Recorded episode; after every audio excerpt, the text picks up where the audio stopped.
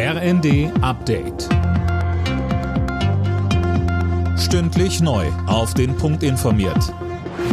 Ich bin Mia Hehn. Guten Abend. In Berlin haben mehr als 1000 Bauern gegen die geplanten Subventionskürzungen protestiert. Die Ampel will den Landwirten den günstigen Agrardiesel und Erleichterungen bei der Kfz-Steuer streichen, um die Löcher im Haushalt nach dem Urteil des Bundesverfassungsgerichts zu stopfen.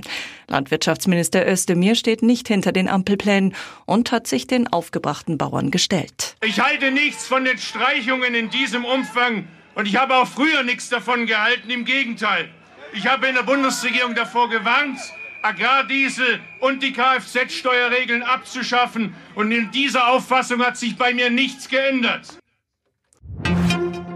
Für den Autoverkehr in der EU könnten bald strengere Schadstoffgrenzwerte gelten. Vertreter des Parlaments und der Mitgliedstaaten haben sich auf die Euro-7-Norm geeinigt.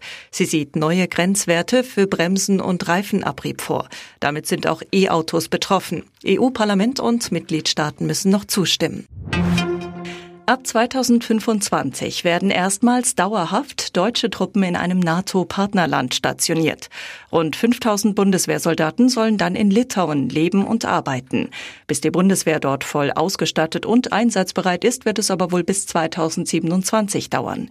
Verteidigungsminister Pistorius sagte bei einem Besuch in Litauen, Mit dieser kriegstüchtigen Brigade übernehmen wir auch wahrnehmbar und wahrgenommen durch die NATO und unsere Alliierten eine Führungsverantwortung im Bündnis hier an der Ostflanke.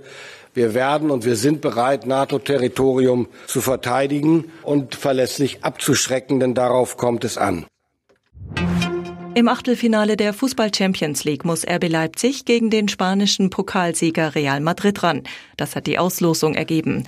Die Bayern spielen gegen Lazio Rom, Dortmund muss gegen Eindhoven ran. Außerdem trifft der SC Freiburg in der Zwischenrunde der Europa League auf den RC Lens. Alle Nachrichten auf rnd.de